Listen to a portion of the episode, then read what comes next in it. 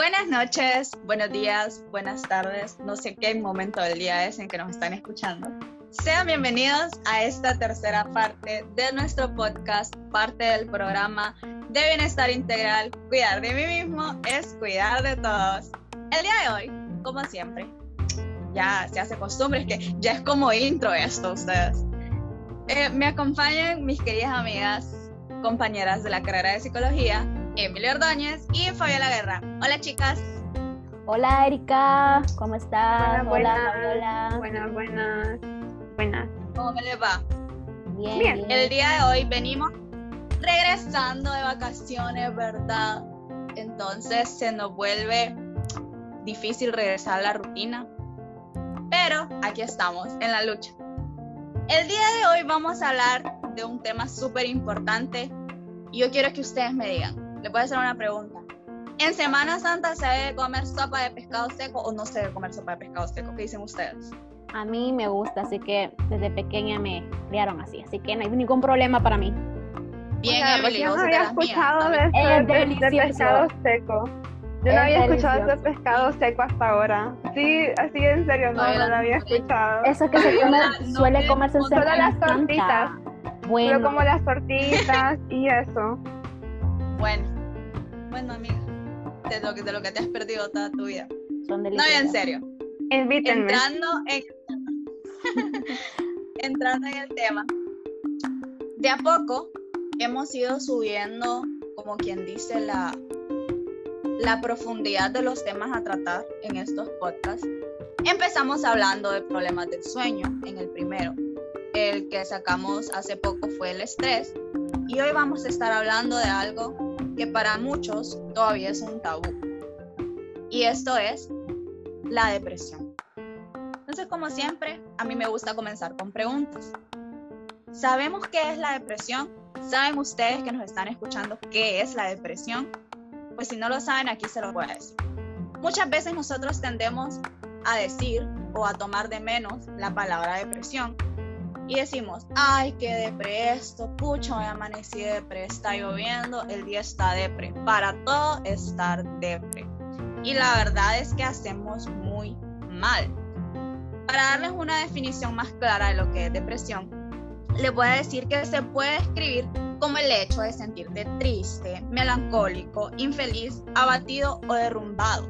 Pero ojo, durante cierto periodo de tiempo no porque un día yo amanecí a chico palado y me siento mal o estoy triste, ya significa que en este día yo tengo depresión. No, es normal que algunos días tengamos altos y bajos. Así que cabe destacar esto. Tiene que afectarnos durante ciertos periodos de tiempo. Y se puede describir de manera mayor una depresión clínica que dice que es un estado anímico en el cual hay sentimientos de tristeza, pérdida, ira, frustración y estos intervienen en la vida diaria de las personas. Entonces, yo puedo definir la depresión y dar aquella gran charla sobre lo que para mí puede ser la depresión, pero es mucho más fácil tratar de entender y conocer un poco más del tema viniendo de un caso real. Habiendo dicho esto, voy a presentar a nuestro invitado del día de hoy. Él es Eric García y Eric ya es una persona que ha sido diagnosticada con depresión, pero él aceptó venir aquí con nosotras a contar su historia. Así que, hola Eric. Eh, hola, ¿cómo estamos? ¿Qué tal la tarde? Bienvenido Eric. ¿Cómo estás? ¿Cómo te va? La verdad es que yo estoy contenta de que estés aquí, Eric. Ah, gracias. Es lo más lindo que me han dicho hoy. Qué bueno, qué bueno. Como dije antes, ¿verdad? Eric, alias el tocadito, porque yo me llamo Erika, ¿verdad? Eh, vos eh, nos hiciste saber de que ya has sido diagnosticado con lo que es la depresión. Entonces queremos saber, con tus propias palabras, tu experiencia, ¿qué es? ¿Cómo has lidiado con esto? Contanos a ver, yo de cuando me diagnosticaron depresión por primera vez fue, si no me equivoco, eh, a finales de 2017, cuando justamente todavía estaba en la U. Ya no lo estoy, ¿cierto? Em, y era raro, porque cuando yo lidiaba con ese tipo de sentimientos, era básicamente estar, no diría triste, sino que como agotado todo el día, sin ganas de hacer nada, cuando incluso las cosas que me gustara hacer, yo que sé, escuchar música, ver una película, tocar bajo, que es lo que hago, eh, o jugar juegos, que también es lo que hago también, no me, sabes, incluso hobbies que me, que me gusta hacer normalmente, no me, a veces no me da ganas de, hacer.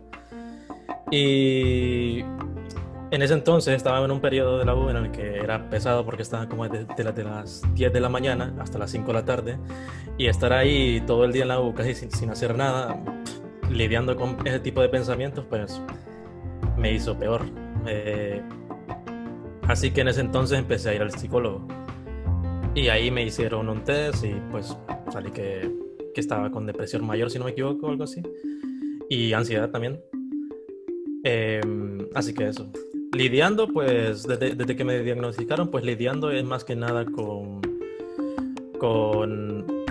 No diría tratar de forzarme a hacer cosas, porque eso puede ser contraproducente para ciertas personas, supongo. Pero al menos tratar de hacer el esfuerzo por hacer una pequeña cosa al día para no estar siempre de, en, decadencia, porque si no me, me, me, haría mucho peor, la verdad. Eso y muchas cosas, la verdad. ¿En qué momento vos decidiste como que era momento de actuar, pues de hacer algo, que ya no era normal la forma en que te venías sintiendo? A ver, es raro, porque esto es algo que yo he notado cuando uno tiene depresión y tal de que, por ejemplo, yo que sé, a mí me pueden dar un balazo normal y no puedo ni llorar o algo así, yo que sé, algo, algo exagerado, pero no, puede, no me puede pasar nada. Pero un día que yo esté mal, por depresión o lo que sea, se me puede caer un vaso con agua y quiero llorar como siete horas. Cuando me sentí que me pasaban cosas así, cuando sentía que por las cosas más pequeñas yo quería, no sé, colapsar, dije yo, no, esto tengo que hacer algo, tengo que ir a, a, que, a un profesional a ver qué me dice. Y así es como empecé a ir yo, la verdad. Y una vez que, que tomaste la decisión de, de, ir al especialista y, comenzaste con tu proceso, eh, ¿sentiste que hubo mejoras? ¿Te sentiste mejor? A ver, diría que sí. No fue inmediato porque al menos, o sea, lo de, lo de la mejoría inmediata, pues para nada, porque eso es algo que supongo que se, se va trabajando poco a poco hablar con alguien sobre lo como, como uno se siente, como, como yo me sentía en ese entonces y, y tal, pues ayuda bastante. Obviamente no es, no con eso me va a curar, sino que con cómo gestionar cómo me siento, pues ahí sí. Eso me ayudó hasta cierto tiempo porque luego fui remitido a psiquiatría y tal.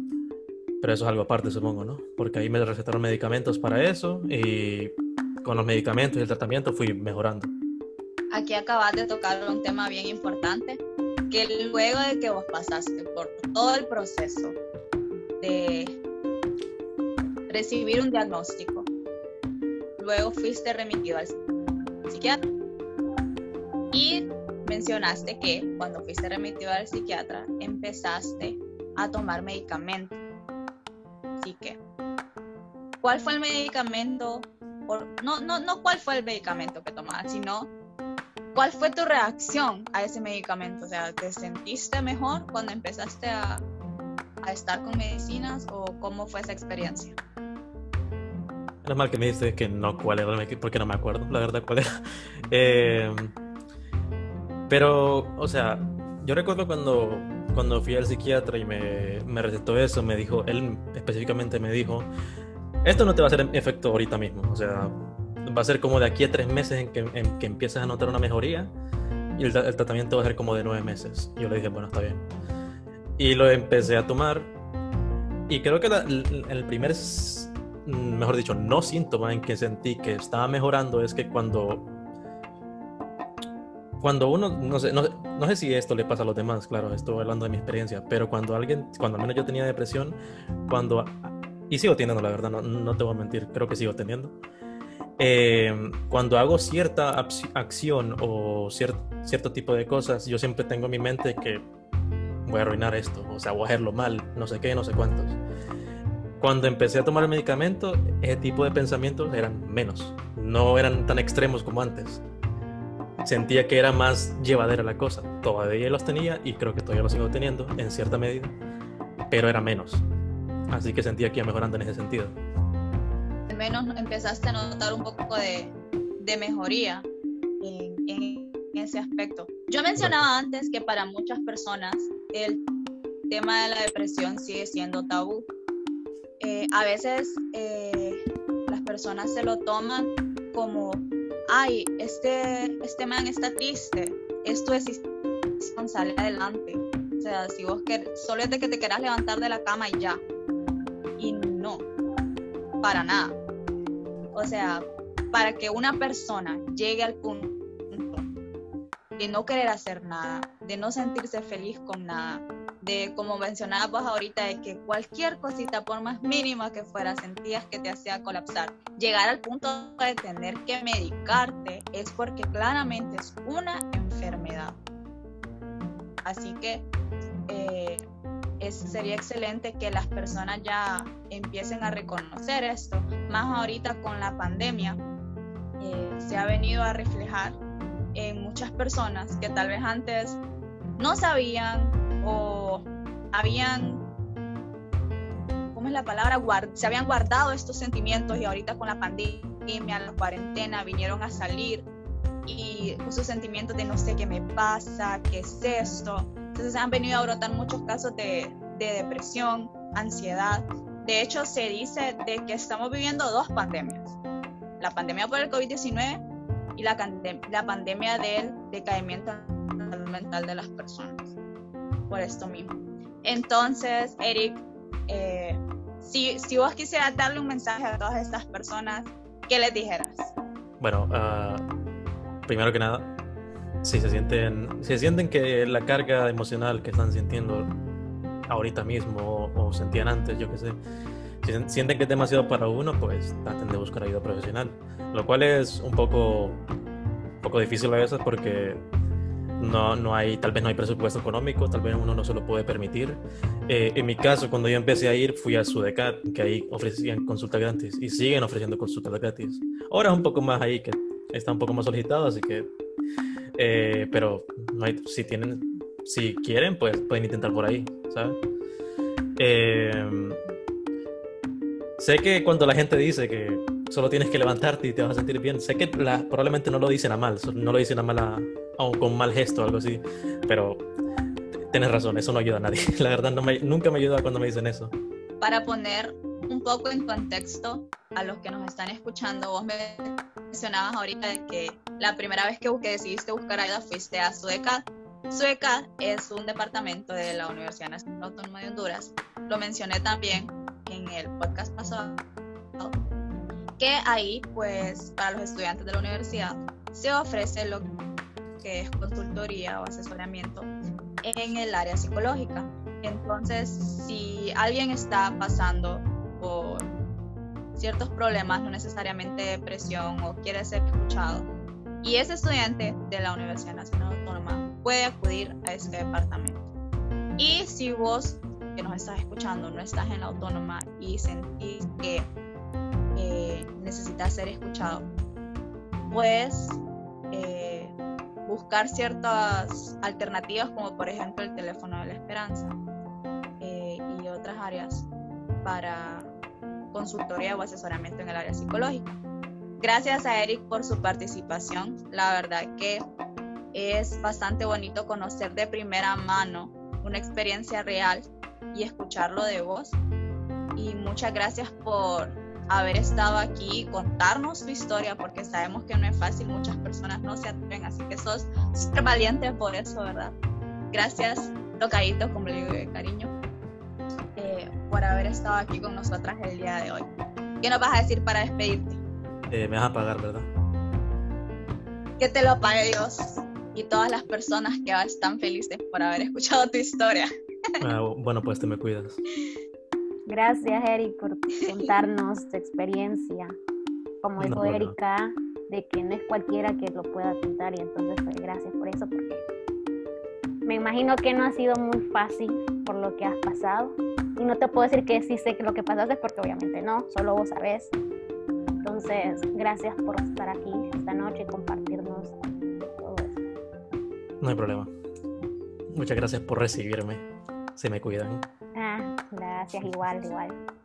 La verdad que sí, gracias Eric. Yo, yo te dije, bueno, fijo ni te acordás, pero una vez me diste jalón, que salí con Erika, eso fue tiempos pre-COVID, me diste jalón, yo aún te debo un jalón, así que eso está pendiente, ¿verdad? Gracias, gracias Eric. La verdad que está súper buena onda. Qué bueno que estuviste acá. Eh, sí, me, me debes la gasolina. yo te debo un helado. Te voy a mandar. Ah, es verdad, yo también te invité a un helado. Bueno, yo, todos te me deben. yo te debo un helado. No digamos Yesenia, pero bueno, no está. Ok, partiendo de la participación de Eric, vamos a seguir hablando ya un poco en términos más técnicos de lo que es la depresión.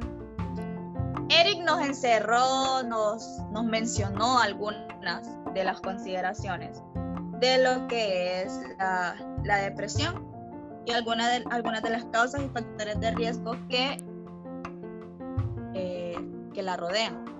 Pero, ¿qué nos puedes decir vos al respecto, Emiliana? Bueno, pues como lo mencionaste, Erika, de un principio, eh, cuando habías dicho de que, eh, que hay unas personas que dicen de que, ay, me siento triste, me siento sin ánimo, no sé qué, no tengo ganas de levantarme o no tengo estoy deprimido. Pero no, no siempre es así. Tal vez sí es normal que uno se sienta de vez en cuando sentimientos como, no sé, de tristeza, melancolía y todo eso. Entonces, cuando estamos hablando de depresión, como nos ha mencionado que más que todo la depresión clínica es un trastorno del estado anímico. Pero aquí podemos encontrar tipos de depresiones. Entonces dicen, ¿cómo así? La depresión no es como que solo es la depresión y ya, no, hay dos tipos de depresiones.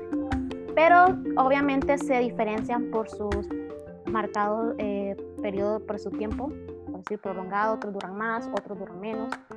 Pero tenemos entre esto la depresión mayor, en el cual eh, más que todo aquí sucede cuando se presentan sentimientos de tristeza, melancolía, infelicidad o un estado de ánimo bajo. La mayoría de las personas se sienten así de vez en cuando y es normal, como lo hemos dicho. Más que todo la depresión mayor es un trastorno de estado del ánimo. Se presentan cuando los, estos sentimientos que mencioné anteriormente eh, interfieren ya con la vida de la persona en la vida diaria durante un largo periodo de tiempo ya no es lo mismo como nos mencionó Eric en su experiencia de que tal vez cosas que le gustaban hacer, hobbies o más lo, lo, que él entretenía, ya no sentía la misma satisfacción o el mismo interés que sentía hacia esas actividades. Entonces también cambia la manera en la que funciona el cuerpo. Como mencioné, estos tipos de sentimientos interfieren en nuestra vida diaria en todo. También tenemos lo que el segundo, que es el trastorno depresivo persistente o crónico. Como la palabra lo menciona, es más prolongado que la depresión mayor. Y aquí se trata de un estado de ánimo depresivo que dura dos años. A lo largo de ese periodo de tiempo puede tener momentos de depresión mayor, con las que mencioné anteriormente, con síntomas, junto con épocas en las que los síntomas son menos graves. Entonces, estas son los dos tipos de depresiones que eh, se pueden presentar. ¿Qué cosas como a veces tendemos a confundirlo, ¿verdad? Que creemos de que, ah, la depresión es una sola cosa y no, o sea, existen varios tipos, pues. Y hay que tener bastante cuidado en, en saber diferenciarlas. Y otra cosa, tratar de no autodiagnosticarnos, siempre buscar ayuda. Muchas veces cometemos esos errores tanto como en la medicina, o sea, me siento mal y me voy a automedicar.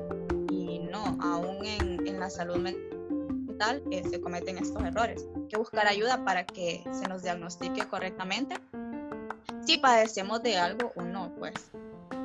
Entonces, partiendo de esto que nos mencionaba Emily, existen varias consideraciones que podemos tomar en cuenta cuando hablamos de, de depresión, ¿verdad, Fabiola? Así es, así es como con todas las cosas en el mundo, hay que considerar varias cosas. Y pues con la depresión es igual. Eh, hay que considerar las edades en las que puede suceder la depresión. Estas pueden suceder en... Normalmente uno escucha como, hay un, un adulto de, de 30 años que tiene depresión o algo así. Pero eso también puede suceder en adultos jóvenes, puede suceder en adolescentes. Y es aquí donde hay que prestar también mucha atención cuando hablamos de adolescentes, porque eh, como, como decía Erika, o como normalmente escuchamos, nos autodiagnosticamos y decimos, bueno, es que este güiro dice que tiene depresión, es que está depresivo. Pero hay que, hay que prestar atención porque cuando estamos adolescentes estamos aprendiendo cómo funcionan nuestras emociones, no sabemos qué es, eh, qué es esto, qué es aquello, y vamos a ver de los síntomas más tarde, ¿verdad? Pero no hay que no hay que ver de menos si un adolescente está pasando por algo así y si un adulto joven está pasando por algo así o si un adulto mayor está pasando así por algo así. Porque todas eh, todas esas cosas son válidas todas esas cosas son son importantes para la vida de las personas. Y es que hay, hay tantos factores que hay que tomar en cuenta como por ejemplo muchas veces eh, está la causa de algo que no está funcionando bien fisiológicamente nosotros, que es lo que nos causa una depresión. En este caso es como hay un desequilibrio en nuestros neurotransmisores y los famosos neurotransmisores que hacen que nosotros, eh, pues, eh, que, son los importantes de regular el, el, estado de ánimo, estos hacen que, pues, que perdamos el apetito, que nuestro comportamiento no funcione muy bien, son cosas que hay que tomar en cuenta, que hay que considerar. También como los factores ambientales, el trauma, la pérdida de un ser querido o un evento estresante, puede propiciar, eso puede propiciar un episodio depresivo. Entonces, como, bueno, la pérdida de un ser querido es de los más comunes, porque bueno, somos seres sociales y aunque me enoje con, con la Emiliana, aunque me enoje con mi mami, pues bueno, ¿verdad? O sea, si se enojan conmigo yo lloro, pero y trato de solucionar las cosas. No digamos si un ser querido pues parte de este mundo. Entonces, esas son algunas de las cosas que hay que prestar atención porque cuando una persona carece de las aptitudes necesarias para lidiar con, pues, con este estrés, con esta pérdida, o cuando no cuenta con un sistema de apoyo sólido, eso puede propiciar esas cosas. También los factores genéticos, o sea, la verdad que es súper interesante, súper increíble cómo el bagaje, el famoso bagaje, el, ese equipaje familiar, lo que un familiar hizo, cómo eso va a tener una consecuencia eh, aún después de, de, varios años, todas esas cosas, como cuando hablamos de ese bagaje, es como cuando le preguntan así a una, cuando vas a una consulta médica con, con cierto doctor y te pregunta, ¿y su, su, mamá o su papá o algún familiar ha padecido de diabetes, de la presión arterial? Y vos decís, bueno, ni idea, la verdad. O, o sí, bueno, es igual también con, con el área mental, es igual también con eso. Porque las investigaciones han revelado que el 40% de las personas diagnosticadas con depresión tienen antecedentes familiares de este trastorno. Entonces, la verdad que a mí me sorprende cómo el bagaje, cómo este equipaje puede influir en, en la vida de, de, nuestra posteridad o cómo ha influido en nosotros eh, de parte de nuestros antecedentes. Wow, Fabiola, la verdad que no sabía esto, de que el 40% de las personas que, que son diagnosticadas eh, normalmente tienen o han influido en ellos los factores genéticos, es un porcentaje bastante alto y, y es alarmante. La verdad es que sí. Fíjate que vos mencionabas algo bastante importante dentro de los factores físicos, creo que fue, que hablaste de neurotransmisores. Muchas veces las personas eh, no saben qué son los neurotransmisores y cómo estos influyen en la depresión. Los neurotransmisores son estas sustancias que se encargan eh, de regular pues nuestras emociones, eh, también nuestro funcionamiento físico. Eh, y si yo menciono algunos, ellos son la dopamina, serotonina, noradrenalina. Muchas veces lo escuchamos en las clases y no sabemos lo importante que, que son estos, pues.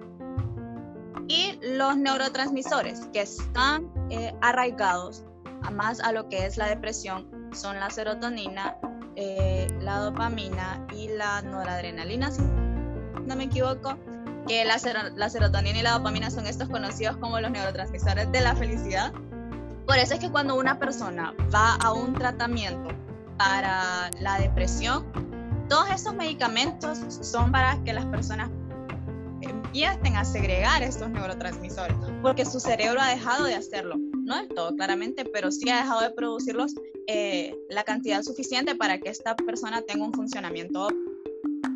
Así que de esto se trata cuando decimos que una persona está eh, tomando medicamentos para la depresión, pues porque sí son necesarios, sí está, sí se está viendo afectado su cerebro, pues algo no se está produciendo bien ahí.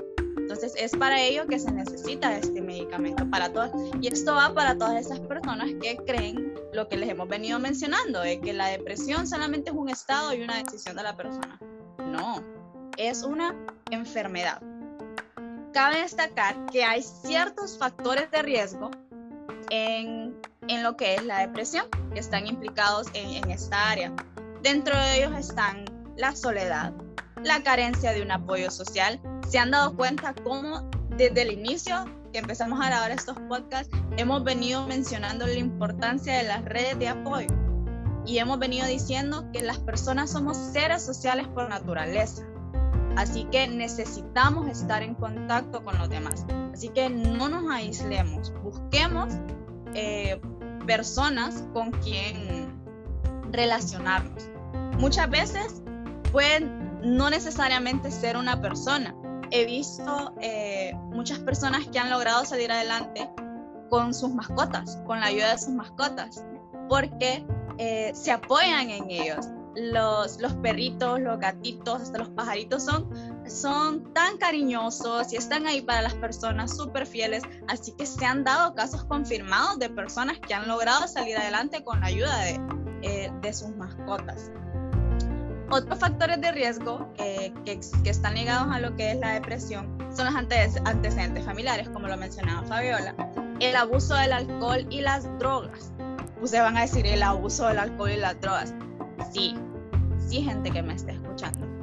Porque esto produce una alteración en lo que es el cerebro. ¿Se acuerdan que les mencionaba todo esto de los neurotransmisores, verdad? Bueno, esto produce una alteración en todo esto, así que puede sucumbir o terminar en una depresión. También tenemos dificultades financieras, sabemos de que eh, justo ahorita se ha venido también un déficit en la economía de las personas debido a la pandemia, así que este ha sido un factor bastante puntual para que eh, haya habido un incremento en los casos de depresión. No necesariamente tiene que ser una depresión mayor y clínica, recordemos que, como mencionaba Emiliana, la depresión puede ser mayor o puede ser clínica y tiene distintos eh, tiempos. También tenemos pues la exposición a un trauma, como mencionaba Emily, ser víctima de abuso o abandono o víctima de un crimen. Sabemos que estas son experiencias bastante terribles. La mayoría de personas que se han vuelto, que se han visto envueltos en abuso, ese abuso sexual, abuso físico, psicológico, de cualquier otra manera, eh, muchas veces terminan desarrollando una depresión y en todo esto eh, entran otro montón de síntomas. Así que hablemos de los síntomas. Hablemos de los síntomas. Hablemos sobre Realmente quisiera decir que yo soy de una de esas personas que yo pues he recibido mucho apoyo de parte de mis perritos, yo tengo varios Aquí todas, pueden, todas me pueden confirmar. Incluso Eric, cuando me dio jalón, tal vez se acuerda. Ay, la casa de ese montón de perros. Así que yo soy una de esas, solamente para agregar. bueno. Fíjate, Fabiola, que ahorita que vos decís que vos sos una de esas personas que, que se ha sentido bien o que ha salido adelante también con la ayuda de sus perritos. A veces la gente tiene esta idea también de que las personas, ay, pues que vos estudias psicología, deberías saber qué hacer. Créanme que no. Es como que yo le vengo a decir que un doctor no se va a enfermar y no va a buscar ayuda. O sea, no. Eh, las personas que estudian psicología también somos humanos, así que muchas veces también necesitamos ayuda, eh, también necesitamos guías Así que cabe destacar eso, pues, porque ahorita que Fabiola decía esto, u otras personas que han escuchado los otros podcasts nos han dicho como que, ah, pues es bien fácil controlarse, ya saben qué hacer. Y no, sí, muchas veces tenemos las herramientas y tratamos y a veces sabemos cómo actuar, pero no significa que no nos vamos a sentir de esta manera, porque antes de todo también somos humanos, ¿verdad, Fabs? Sí, es cierto. La verdad es que las veces en que yo, bueno, vamos a hablar de esos síntomas, así como, eh, como esta desesperanza, este estado de ánimo ansioso o cosas así que yo he sentido, por lo menos en mi caso personal, yo he recurrido a las personas como a mis amigos, he recurrido a mi terapeuta, porque yo tengo uno, eh, he recurrido también a, a nuestros licenciados y la verdad es que ese apoyo social ha sido muy bueno, como cuando he estado en una situación en la que no sé qué hacer, en la que es súper nueva para mí, pues recurro, recurro a ese sistema de apoyo, a ustedes, en nuestro grupo que hablamos, bueno, ahí recurrimos como cada, cada dos ¿verdad? Entonces, bueno, también eso, ¿verdad? De que ese sistema de apoyo de verdad que es muy importante ustedes, o sea, uno nunca, nunca está completamente solo, solo cuando está dormido, ¿verdad? Pero ya de ahí no. Bueno, como les decía, esos síntomas psicosociales ese, están esos de desesperanza, esa impotencia, esa ira, esa ira, ese estado de ánimo ansioso, esa autocrítica excesiva, pero hablamos de una autocrítica que, bueno, nosotros normalmente, lastimosamente, somos bien críticos de nosotros. Algunas veces sí, algunas veces no, pero hablamos de una excesiva, de un odio hacia, hacia sí mismo y sentimientos de culpa. Y dentro de los síntomas físicos están los dolores de cabeza o migrañas, el dolor de estómago, la disminución en la energía, cambios en el apetito, aumento o pérdida de peso, cambios en los patrones del sueño, como mencionábamos antes en el primer podcast de los problemas del sueño. Bueno, este es un síntoma del que hay que prestar mucha atención y fatiga, como decía Eric, como nos comentaba, que él tenía un agotamiento, que era un agotamiento tan, pues tan excesivo. Y o sea, es, es, real eso, que es un agotamiento que, que uno descansa, que bueno, es un agotamiento mental, es un agotamiento social, físico, de todo. Y también algunos síntomas cognitivos son la incapacidad frecuente para tomar buenas decisiones la falta de concentración o enfoque.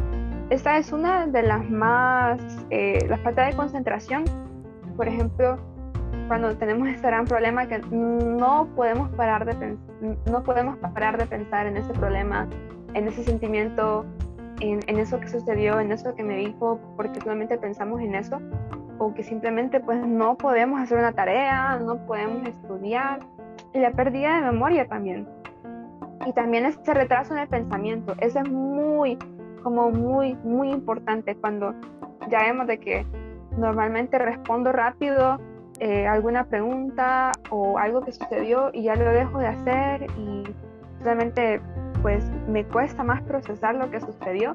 Eso también, ese retraso en el pensamiento, eh, hay que prestarle mucha atención. También algunos síntomas de comportamiento son eh, arrebatos emocionales sin alguna causa aparente.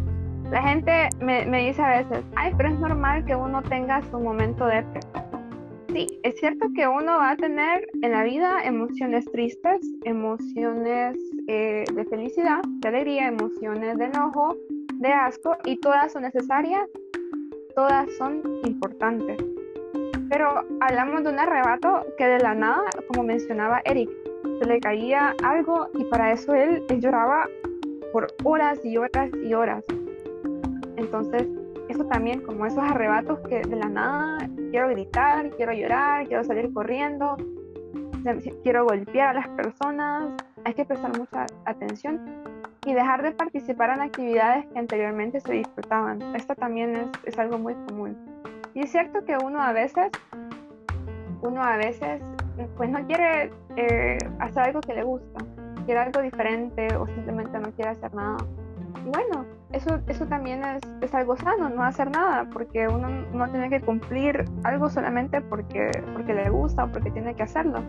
Pero sí es importante ver como cuánto esto ha estado a qué grado, a qué grado uno ha dejado de disfrutar algo que verdaderamente le encanta y por cuánto tiempo. Y participación en conductas de alto riesgo. Aquellas personas que tienen amigos que participan en conductas de alto riesgo, prestémosles atención porque estas personas pueden estar pasando por algo así. La incapacidad para cumplir con las responsabilidades escolares o laborales. Es cierto que de vez en cuando uno es irresponsable o se le olvida algo o algo así, bueno, a todos nos pasa. Pero ya cuando es algo muy excesivo, ya es algo que verdaderamente afecta es, esa, esa área laboral, esa área profesional, pues sí hay que prestarle atención. Ausencias frecuentes de la escuela o del trabajo. Muy, muy cierto. Porque, bueno, eh, si bien a veces no queremos ir, pues toca, ¿verdad? Toca, toca, toca ir. Y pienso que ahorita, justo con la pandemia, estas ausencias puede que incluso hayan crecido más y se utilice el, el, el como la excusa de, ah, es, que no tengo internet, ah, me pasó esto. Pero igual, hay que prestar atención de nosotros, eh, hacia nosotros y hacia otras personas. Las conductas autoagresivas hacia uno mismo y el aislamiento social o retraimiento. Bueno, ahora es un, tanto difícil porque estamos básicamente aislados, eh, por ejemplo, de la universidad, del trabajo, donde nosotros encontramos a nuestros amigos y está como ese bloqueo. Pero cuando ya es un aislamiento que, pues que aún un aislamiento que sobrepasa hasta en, en la vida virtual que tenemos, pues también ese, es un síntoma que hay que prestarle mucha atención. Porque pues la verdad que al menos yo paso usando mi teléfono bastante.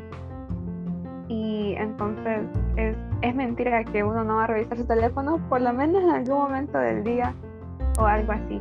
Hay que prestar mucha atención a estos síntomas. Si alguien lo tiene, si alguien tiene un amigo que lo tiene, pues hay que reconocerlo y actuar. Wolf Ups, la verdad es que es una larga lista lo que acabas de, mencionar, tantas señales de alerta que nuestro cuerpo emite y que a veces decidimos ignorar y que a veces en nuestro en nuestros pensamientos tenemos esa espinita de que sabemos que algo no está bien y no buscamos ayuda.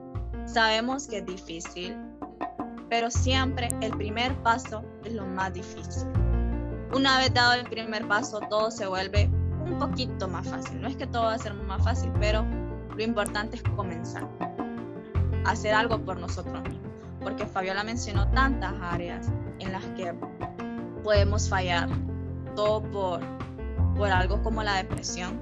Así que para que nos demos cuenta de lo importante que es conocer este tipo de, de enfermedades.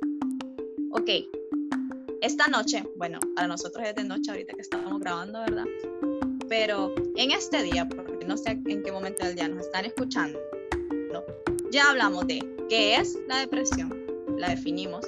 También escuchamos una historia real de alguien que ha vivido y sigue viviendo en carne propia lo que es la depresión y cómo él ha luchado con esto. También conocimos los síntomas, los factores de riesgo, pero como siempre ya para la última parte de nuestro podcast, ¿qué tengo que hacer o qué puedo yo hacer si tengo esto? Entonces, para esta parte, yo miro a Emily que quiere hablar. Vamos, Emily, dime, ¿qué me quieres decir? Gracias, Erika, por cederme la palabra. Bueno, todo lo que hemos hablado hasta el momento, en especial los signos, eh, las señales de alerta que Fabiola mencionó, que es muy importante que nosotros conozcamos ya que cada persona no, eh, que tenga estos síntomas no va a decir, ah, tengo depresión. Entonces, no, no es así de fácil o eso simplemente está llamando la atención o no sé. Pero aquí vamos a hablar sobre las estrategias terapéuticas para el manejo de la depresión. Ojo, dije manejo para la depresión, no estoy diciendo que va a sanar completamente. Recordemos que la depresión debe ser tratada y controlada por un profesional. Así para que evitar que se desarrollen cuadros depresivos eh, mayores en un futuro. Entonces, estas estrategias que les voy a mencionar solo se pueden ser empleadas para manejar y reducir esas crisis depresivas. Como hemos venido mencionando desde el primer podcast, lo que es importante es las redes de apoyo. Y él lo mencionaba miles de veces. Entonces, los círculos de diálogo existencial, más que todo, esto tiene como objetivo buscar una comunicación. Como lo mencionó Erika, es importante tener ese apoyo de amigos, eh, familiares más que todo, que son más cercanos a nosotros, eh, para poder prevenir más que todo la soledad y la depresión y favoreciendo la catarsis en las personas. Sí, sí, es que esta es de mis favoritas porque eso es el círculo de diálogo, de diálogo existencial. O sea, es más que solo hablar, es, es tener una comunicación existencial significativa. Y yo pienso que todos buscamos. Y esto es para, pues, para poder eh, hablar de esos temas que son profundos, que muchas veces queremos hablar y que nos cuesta, sin, sin algún como, si, de forma eh, así sin juzgar ni nada. La verdad es que a mí me encanta, me encanta, me encanta, me encanta. Todos tenemos que hacerlos, así que búsquenlo en Google. Círculo de diálogo existencial, amigo, búsquenlo. En, realmente es muy bueno. Y como nosotros no, ya que nosotros somos estudiantes de psicología, también nos ponen a experimentar cosas así como lo que es el círculo de diálogo existencial, en el cual si realmente uno hace catarsis porque y es muy interesante y realmente impacta porque es una comunicación que se logra tener con la persona y algo que se va eh, fluyendo, va fluyendo. Entonces es muy importante. A nosotros nos encanta. o sea, las tertulias, como en, en, buen catracho, las tertulias que armamos ahí en las noches, desahogando, cómo nos hemos sentido. Ay, uno se siente liberado. Ustedes es que hace tan bien el simple, el simple hecho de hablar, se siente rico. Hablar y que te escuchen, se siente súper, súper rico, liberador. Exacto, una forma de escape. Entonces se siente muy bien y se lo recomendamos. También están los diarios de viaje. Bien, tal vez alguna persona diga, bueno, no soy muy bueno expresando en palabras o abrirme con las demás personas sobre lo que siento y cosas así. Están los diarios de viaje como las palabras lo dicen, diarios, consiste en que escriban voluntariamente en su cuaderno o un diario, si ustedes prefieren, eh, la forma en cómo se sintieron durante su día, eh, cómo quisieron ese día. Entonces, son muy efectivas. Es algo que ustedes recogen información personal suya sobre sus emociones, sobre sus sentimientos. Entonces, eso también ayuda.